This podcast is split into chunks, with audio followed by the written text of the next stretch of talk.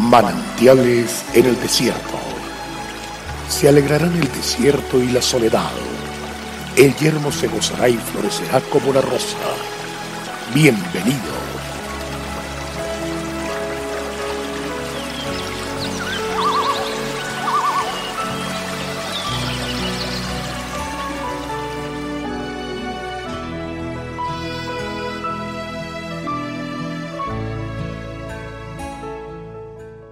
Bienaventurados los pacificadores, porque ellos serán llamados hijos de Dios.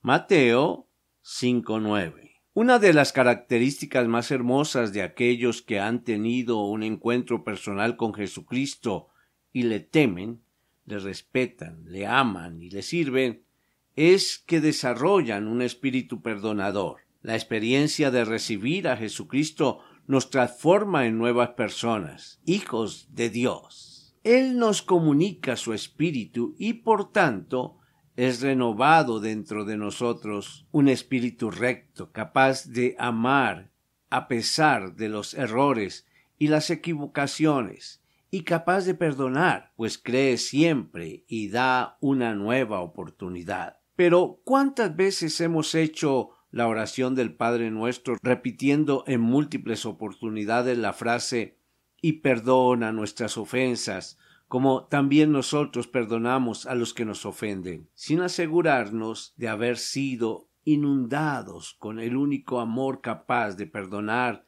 y olvidar la ofensa, como es el amor de Jesús? Recordemos la extraordinaria declaración que pronunció frente a sus verdugos. Padre, perdónales porque no saben lo que hacen. Él es el mayor ejemplo de amor, de perdón y de reconciliación, y por eso el primer paso para volvernos pacificadores y ser llamados hijos de Dios es volvernos a Jesucristo, reconociéndolo y recibiéndolo en nuestro corazón como Señor y Salvador personal. La presencia de Jesucristo en nuestro corazón nos permite desarrollar un espíritu perdonador que nos lleva a asumir un estilo de vida que se caracteriza por libertad del resentimiento. Dios quiere que seamos libres de odios, amarguras y resentimientos que contaminan nuestra vida e impiden nuestra comunión con Él. Así que siempre nos pide reconciliarnos con el prójimo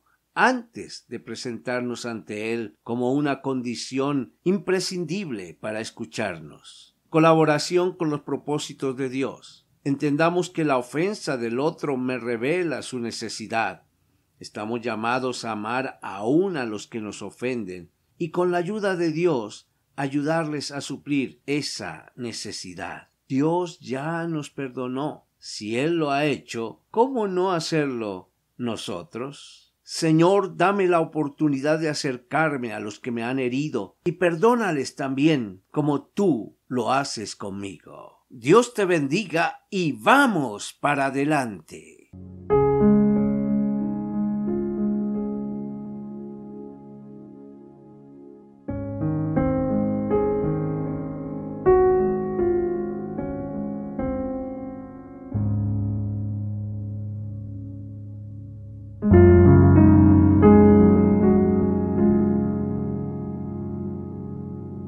El Señor es la fortaleza de nuestras vidas. Es de mucho gozo llegar a su hogar llevando nuevas fuerzas. Visite nuestra página en la internet cfeprimavera.org.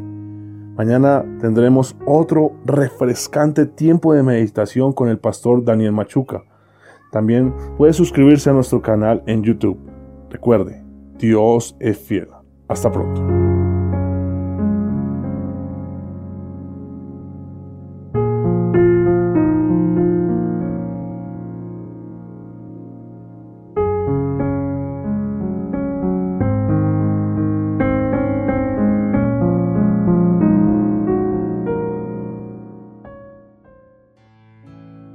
Hasta aquí, manantiales en el desierto.